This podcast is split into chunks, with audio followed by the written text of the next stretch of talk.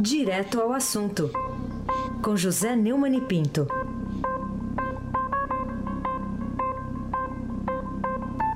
Oi, Neumani, bom dia. Bom dia, Raisen Abdul Baki. Bom dia, Camila. Gostei da pronúncia do L, Abdul, é com L. Bom dia, José. Assim que falam os árabes. Os mouros. Abdul. Os mouros. José os... Neumann e Pinto é poliglota, viu? Oh, agora sim eu falo também da prussiana. Ah. Bom dia, Camila Tulinski. Bom dia. Bom dia, Almirante Nelson Walter. Tem mais uma alemã agora, vai agora, lá. Agora, Rapaz, esses, esses, esses sobrenomes me matam. Bom dia, Ana Paula. Bom dia, Manuel Bonfim. Bom dia, Moacir Biasi. Bom dia, ouvinte da Rádio Eldorado. Você que não tem sobrenome complicado, ou quem tem? Vamos tocar a bola, meu amigo Raíssa Mabac. Vamos lá, vamos começar aqui eh, falando do ministro Gilmar Mendes. O que, que levou o ministro do Supremo Tribunal Federal e presidente do Tribunal Superior Eleitoral, Gilmar Mendes, a anunciar bruscamente a mudança da posição dele sobre prisão em segunda instância e ainda questionar de forma truculenta até a decisão do relator da Lava Jato, Luiz Edson Fachin, sobre a delação dos sócios executivos da JBS, hein, Neumann? É, eu peço desculpas a você, ouvinte da, da Rádio Eldorado, é, mas eu digo que já que o Gilmar Mendes mudou tão bruscamente de posição, eu também posso, né? Então eu cheguei a saudar neste microfone mesmo a decisão dele de questionar o excesso de prêmios para os delatores da JBS. Mas pensei melhor, li a posição do colega dele, Luiz Roberto Barroso, fui é, convencido por ela e também mudei de opinião. acompanhe as notícias e depois meu raciocínio para entender minha mudança. Primeira notícia. Ao conceder um habeas corpus esta semana, ou seja, desculpe, semana passada, o ministro do Supremo Tribunal Federal, Gilmar Mendes, defendeu que o tribunal deve rever a decisão de decretar a prisão logo após a decisão do segundo grau. Né? É, a, a, questionado sobre a possibilidade de revisar os benefícios concedidos aos empresários do grupo JF, que inclui a JBS, Gilmar também afirmou que esse é um tema que deverá ser discutido pelo plenário da Corte. É, olha, são duas posições, você vai ver lá na frente quando eu comentar, que coincidem com a grande admiração que o Gilmar Mendes sempre teve pelo senador Aécio Neves e pelo PSDB. O senador Aécio Neves, talvez o ministro Gilmar Mendes, seja o único brasileiro que acha que realmente ele não fez dinheiro na política. Bom, ao analisar um caso concreto, e também o, o Temer, né? O Temer, pois é, vamos chegar lá. Ao analisar um caso concreto durante a sessão da segunda turma da Corte, terça-feira, 23 de maio, mas está acabando, hein, Raiz? Gilmar afirmou que maio é, maio é o mês que eu nasci e é o meio e é o mês do dia 17 da bomba de hidrogênio. O Gilmar afirmou que o cumprimento dessa medida é possível, mas não obrigatória. Nós admitimos que se permitiria a prisão a partir é, da decisão de segundo grau, mas não dissemos, não dissemos que ela fosse obrigatória. Não é uma gracinha, Gilmar. Ele afirmou ainda que estava refletindo sobre a posição expressada pelo ministro Dias Toffoli. Olha, eu não vou ter a irreverência de mandar que ele se case, mas está muito suspeito esse negócio do Gilmar com o Dias Toffoli. Né? É, os dois só estão votando juntos agora. Em um julgamento sobre o tema em outubro do ano passado. O Toffoli mudou o entendimento, mas Gilmar não. E sugeriu que a execução da pena começasse após uma decisão do Superior Tribunal de Justiça. Sempre proletando suprema tolerância federal. O ministro Toffoli fez um avanço que eu estou a meditar. Se não devo também seguir, no sentido de exigir, pelo menos, um exaurimento. Gostou do exaurimento? Uhum. Muito é, bom. Da matéria no STJ. De, de modo que esse é um tema que nós temos talvez que revisar. Revisitar. É, é, ele, ele gosta tanto de visitar o Temer que ele adora o verbo revisitar. Luiz Roberto Barroso se opõe à ideia de Gilmar Mendes de rever a decisão do STF, que por seis votos a cinco, bem apertadinho, ou seja, ao mudar, ele muda também a jurisprudência, determinou a prisão de réus condenados em segunda instância. O judiciário olha, presta atenção, Raíssa, Camila, Ana Paula, todo mundo aí, hein? como um instrumento para perseguir inimigos e proteger amigos. Alguém, por acaso, discorda de Barroso em relação a essa frase?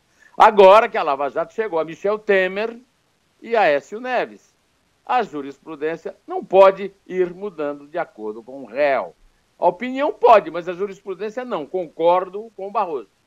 Você, disse Barroso, só muda a jurisprudência quando existe mudança na realidade ou na percepção social do direito. Não aconteceu nenhuma coisa nem outra. Aliás, Gilmar Mendes está convidado aqui por esse advogado do diabo aqui presente a mostrar que mudanças houve na realidade para mudar a jurisprudência. A opinião dele que se dane. Agora, a jurisprudência é preciso mostrar às novas gerações, mais uma vez eu concordo com Luiz Barroso, que o crime não compensa e que o mal não vence no final. Será uma pena se o Brasil retroceder nisso, viu, Raiz? Perfeita a frase do Barroso. Voltar ao modelo anterior é retomar um sistema que pune os pobres e protege os criminosos que participam de negociatas com o direito público. Mais uma vez, a frase é do Barroso numa entrevista à Folha de São Paulo. O, o risco de impunidade dos criminosos de colarinho branco continua real e a percepção da sociedade é de que a justiça precisa enfrentá-los com punições mais céleres. Isso não muda também a jurisprudência, mas a opinião do Barroso, vamos convir, é muito mais digna, é muito mais decente do que essas mudanças de opinião dos Gilmar Mendes para favorecer Aécio Neves, aquele que não ganhou dinheiro com política, e o Temer, que já confessou, pelo menos, que trata com bandido. Né? O ministro do Supremo Tribunal Federal, Luiz Roberto Barroso, também se contrapondo à posição do colega, afirmou que o colega questionado, Edson Fachin, relator da Lava Jato na corte, está envolto em pressões e que há um cerco se fechando sobre o ministro. Ele não foi explícito, mas esse cerco é do Temer e quem cerca é Gilmar Mendes, becão de roça. Segundo Barroso, ninguém poderia achar que um processo criminal desta magnitude envolvendo autoridades com estatura das que estão sendo eh, tendo que se defender e se explicar, não produzisse reação, disse Barroso. É, eu aqui, é, o, o, Barroso diz que há um cerco a, em entrevista ao nosso colega Josias de Souza, também na UOL. Eu aqui questionei Faquim, pedindo voto com saldo para ser ministro do Supremo Tribunal Federal. Mas isso é café pequeno comparado com a carona de Temer a Gilmar para Portugal, com jantares no Palácio e outras atitudes do presidente do TSE, ponho até em dúvida a sua lisura no julgamento do dia 6, depois dessas suas declarações recentes, em que mostrou que está ali mesmo para ser bate-pau de Temer e Aécio. Barroso abre uma dissidência a qual eu adiro. Além do mais, há um assunto escabroso produzido pela lavra do presidente Temer neste fim de semana, que reforça a minha opinião. É ou não é Raíssem Abac? Pois é, é verdade. Agora, o, esse negócio do Gilmar Mendes parece aquela coisa do, do zagueiro. Foi bola na mão, mão na bola. Se for do meu time, é, mão na, é, é bola na mão. Se for do time adversário, é mão na bola. Depende de quem está de plantão ali. O, o Neumann, o presidente Michel Temer demitiu o ministro da Justiça. Osmar Serralho anunciou o jurista Torquato Jardim, então chefe da Transparência e Controle, como novo titular da pasta. Mas Serralho será mantido no primeiro escalão no Ministério da Transparência, foi uma troca, né? Por que essa troca repentina, então? Obedece a algum motivo administrativo republicano? Foi um, um, um rock, né? Você que não é um rock and roll. É. é. Aquele negócio, você que joga xadrez lá em Mogi das Cruzes, Sim. lembra do rock, aquela troca de posições Isso. Peças, né? É. Não é nada de republicano, rapaz. Segundo a nossa colega Isadora Peron, da sucursal do Estadão em Brasília, a troca de nomes na justiça e na transparência marca mais um capítulo da tentativa de Temer de fortalecer a interlocução do seu governo com o judiciário e dar respostas aos aliados sobre a crise política iniciada com a delação da JF. Após a demissão, o Osmar Serralho foi convidado a assumir o Ministério da Transparência, responsável por firmar Código de Leniense. A troca foi antecipada pela coluna do Estadão no portal estadal.com.br. Nos bastidores, A admissão de Serralho é atrelada a dois fatores. O primeiro seria sua ineficiência em estabelecer canais de comunicação com os órgãos sob a tutela do Ministério. Isso aí na, na, é a conversinha do burocrata. Na verdade, o Temer quer fazer aquilo que a Dilma fez quando trocou o Zé Eduardo Martins Cardoso pelo é, aquele. É, como é que era o nome dele mesmo? Gão, o Aragão, né? Eugênio. Eugênio Aragão. Não, não era. Ara, Arengão, rapaz. que Aragão, ô, ô, Tá, é, Arengão, é isso? Arengão, rapaz. É. é.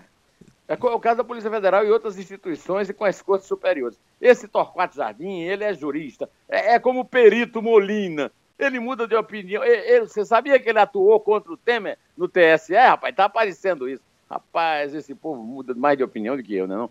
É, demitido do Ministério da Justiça, o Serrade vai assumir o quê? O quê? O Ministério da Transparência.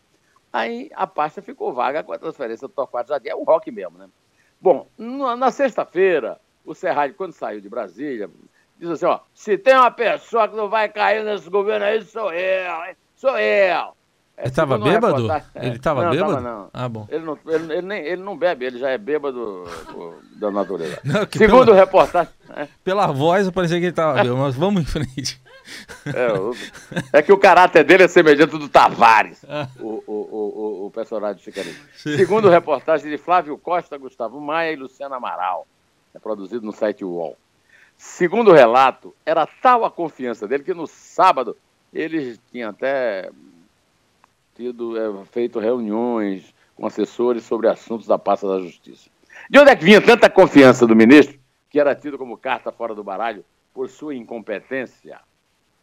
Sim, ao manter Serralho como ministro, o presidente Michel Temer garante que o deputado afastado Rocha Loures continue com prerrogativo de foro, que é fundamental para ele. Ex-assessor de Temer, Loures ameaça fazer delação premiada, afinal de contas, devolveu 500 mil menos 35, depois mais os 35, que é investigado pelo STF de receber 500 mil reais numa mala filmada. O recebimento foi filmado de uma propina de Joesley Batista. Loures pegou o dinheiro como emissário de Joesley. O Ricardo Saldi, eu já citei aqui. O empresário chegou a ele por indicação do presidente Temer, conforme a conversa gravada por Joel, que podem discutir o que quiser a fita, mas a conversa foi gravada e esse papo aí está lá. Temer citou o Loures como alguém que poderia resolver as demandas das empresas do grupo JF no CAD. Temer nega que tenha avalizado qualquer recebimento de propina. Mas o certo é que nesse episódio grotesco, Heisen, o Frei Rossi, seu professor de português, diria que as palavras justiça, transparência e república perderam completamente o seu valor semântico. O agonizante governo Temer insulta a nossa inteligência e também o nosso pudor, e o pudor até da gramática. Partiu da bancada do PMDB o pedido para que Serralho fosse transferido para a pasta de transparência. Ou seja, a origem é mais do que suspeita. É esse ministério que faz os acordos de leniência com as empresas investigadas pela Lava Jato. Se Serralho não aceitasse o ministério, a opção dele seria voltar para a Câmara. Nesse caso, é, é suplente, o suplente é o Loures e o, o deputado seria afastado do mandato e voltaria a ser suplente, caindo na mão do Moro. O Loures na mão do Moro. Com essa decisão, Temer só dá mais razões para a desconfiança. No fim de semana, Reis, o Janot disse que ele confessou os crimes de que é acusado. Não é pouco crime, não, viu? É corrupção passiva, organização criminosa e obstrução à investigação. A mudança do Ministério, na minha opinião, só confirma que o Temer confessou, o Janot está certo e o Planalto não tem razão quando diz que, que não tem nada a ver uma coisa com a outra, etc e tal, que o homem não confessou. É ou não é? Ai, você... É, referência aí do procurador Janot é os dois pronunciamentos de Michel Temer, em que ele não desmentiu lá a conversa, nem que ouviu lá os relatos de, de crimes. Mas tem outra notícia importante do fim de semana, ô Neumann, é que a Polícia Federal já localizou 980 mil reais do total de 2 milhões que fazem parte das investigações envolvendo o senador afastado Aécio Neves, do PSTB de Minas, isso de acordo com reportagem que foi veiculada pelo Fantástico da Rede Globo ontem à noite. E para você, o que, que essa notícia tem a ver com a brusca alterca alteração do ministro? Aliás, altercação, né? Porque é, é uma é. alteração de posição é. e é uma altercação também do Gilmar Mendes com o Edson Fachin. Segundo o Fantástico Aécio, o autor da frase não fiz dinheiro na vida pública. Ô, ô, ô, ô, ô, Mirante Nelson, manda um rabugento aí. Obrigado, Almirante. Foi gravado pedindo 2 milhões de reais ao dono da JBS, o Hélio Batista. Até agora ele não pediu perícia da fita, hein? que usou a gravação em sua delação premiada. A entrega do dinheiro foi negociada por um executivo, o famoso Ricardo Saldi, né? Está sempre presente aqui também. E está lá em Nova York, na boa, vai até casar. Segundo a reportagem do programa televisivo, a Polícia Federal afirma que seriam entregues quatro malas com 500 mil reais cada uma a Frederico Pacheco de Medeiros, primo do senador, e filho, o pai dele, rapaz, descascou a essa. Aliás, o Tancredo achava a mesma coisa do Neto que o pai do Fred acha, viu? De acordo com as investigações, Frederico repassou o dinheiro a Menderson Souza Lima, então assessor parlamentar do senador mineiro Zezé Perrella, aquele que foi traído por um piloto de helicóptero transportando cocaína. Cocaína, conhece? Cocaína. É. O Fantástico mostrou que 500 mil reais foram transferidos para a N ENM Auditoria, empresa com sede em Belo Horizonte, pertencente a Euler Nogueira Mendes, ou é Euler, não me lembro mais. Por sua vez, a ENM depositou o valor na conta da Tapera Participações. Deve ser por isso que o Aécio está vivendo na Tapera, resolveu vender o apartamento da mãe, para ficar com dinheirinho e comprar um apartamento. Empresa que tem como um de seus donos Gustavo Perrella, ex-deputado estadual e filho do senador Zezé Perrella. Além disso, a Tapera conferiu procuração para a administração a Menderson Souza Lima. Voltando ao ministro Barroso, Barroso disse a Josias de Souza que se desautorizar a delação premiada do MPF para a JBS, com anuência de Faquim, o Estado estará cometendo uma deslealdade. Olha a palavra dele, Heisen. Seria uma deslealdade do Estado, uma vez obtida a, a delação, não honrar o compromisso que assumiu. Isso seria muito ruim. Eu quero lembrar, eu tenho dito aqui, que delação premiada é um compromisso internacional assumido por Fernando Henrique e depois por Dilma. A nova atitude para combater a corrupção posta em dúvida pela Corte Suprema só para atender um problema específico de Aécio Neves e de Michel Temer. Ô, ô, ô, ô Gilmar, vai te catar, rapaz. Suspeito isso acontecer no momento em que se noticia um acordão para dar foro privilegiado para Sarney, Fernando Henrique, Lula e Dilma. Só para salvar Temer, outro amigão do Gilmar Mendes. Uma vergonha absoluta até misturar eleição indireta, reforçando o discurso de esquerda pelo golpe das diretas já. Antes que eu fique mais brabo, faça outra pergunta aí. Fazer, vou fazer, vou fazer agora antes que você fique mais bravo. Vamos lá. Mas você vive aí questionando o, o, prêmio excessivo ao pessoal da JBS. Também mudou de opinião sobre isso aí? Não, mudei não. A delação pode ser premiada, é, a, a dilação premiada ela pode ser modificada. Quer dizer, o, o, os irmãos ah, Batista e o Saldi podem ser processados criminalmente se a CVM, que passou a vida inteira fazendo vista grossa, deixando a manada de elefante passar, que nem Carolina na música do Chico, levará em frente seus processos por especulação na Bolsa. Eles ganharam muito dinheiro, aplicando um bilhão de dólares em ações do grupo para depois vender os dólares na alta depois da delação. O Ministério Público Federal também fez uma nova proposta para fechar o acordo de leniência com o grupo. Então, a, é, pode ser até que a liberdade do, do, do Joesley, do Wesley e do Saudi sejam excessivas. A, a, liberdade seja excessiva, mas não quer. É, é a, o, o, Ministério Público não quer abrir mão da cifra de 11 bilhões de reais que pediu para fazer a leniência. Descontou a multa em cerca de 170 milhões. A concessão que foi feita pelos procuradores de respeito ao prazo do pagamento, agora na nova proposta. Antes a dívida deveria ser paga em 10 anos, e agora terá, poderá ser quitada em 13 anos. Fico determinado, fica, ficou determinado ainda que o acordo será fechado exclusivamente com a holding JF, que será responsável pelos pagamentos, eximindo as demais empresas do grupo do compromisso. Ô, ô, ô Heisen, vamos pedir aí, ó, Almirante Nelson, para fazer uma homenagem ao meu espírito em relação ao Temer, é, depois dele ter feito aquela confissão e ter negado, e depois, sobretudo, de ter feito esse, esse rock para salvar o mandato do cara que pegou dinheiro. O cara pegou dinheiro e o presidente da República faz um truque para salvar o mandato dele, Heisen. Ô, Heisen, vê se você concorda comigo. Hum. Eu vou pedir para o Almirante Nelson tocar da minha amiga querida Roberta Miranda. Vá com Deus, Temer!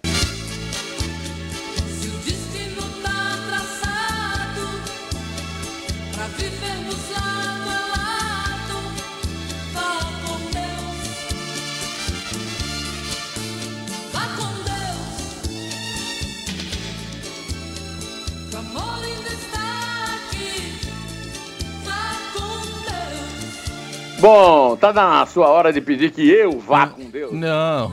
meu amigo. Vamos- Agora vamos- é só contar. Vamos contar, vamos contar com sofrência hoje. Vamos lá. Tô sofrendo. É Vamos lá. três. É dois. É um. Eita, e eu vou com Deus.